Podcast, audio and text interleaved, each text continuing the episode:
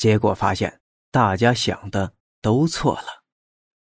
根据蔡澜先写出来的话，令我们大家大吃一惊。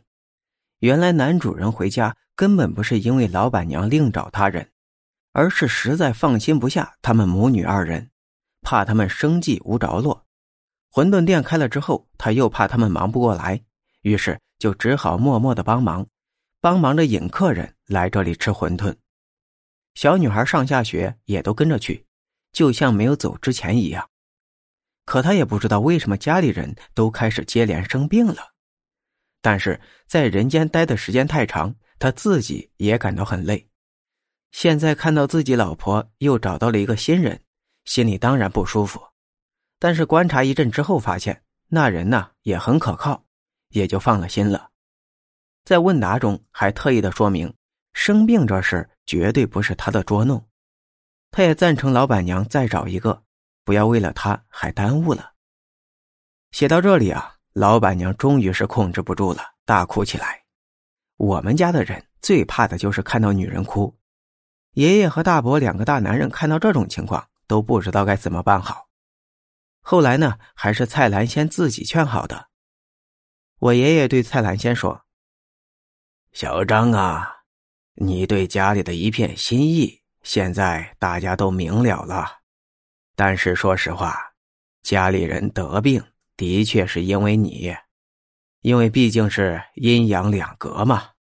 虽然你无害人之心，但是长久共处一个空间，母女俩的阳气一定会减弱的。”而你呀，一直和洋人生活在一起，也会被阳气啊弄得不舒服。所以刚开始母女俩身体没问题，久而久之一定会出问题的。现在呢，家里也算是走上了正轨，你也可以放心的走了。四十八节的都会去祭奠你，不必过于担心。后来呀，好像又说了些什么。具体我就记不得了。最后，男主人答应走了，不再待在家里。香烧完之后，又用了送灵咒，这菜篮子就不动了。不过这个时候，这女主人已经哭的是稀里哗啦，好像又经过了一场生离死别一样。因为母女两个人的阳气都偏弱，我爷爷给他们几颗药丸和几道符，嘱咐着配合着吃了。大约一个星期之后就会好起来。后面发生了什么呢？后面就是发生了，我们又拿到了很多的生馄饨。哈哈，果然呢，一个多星期以后，小女孩又回到学校读书了，馄饨店的生意也依旧红火。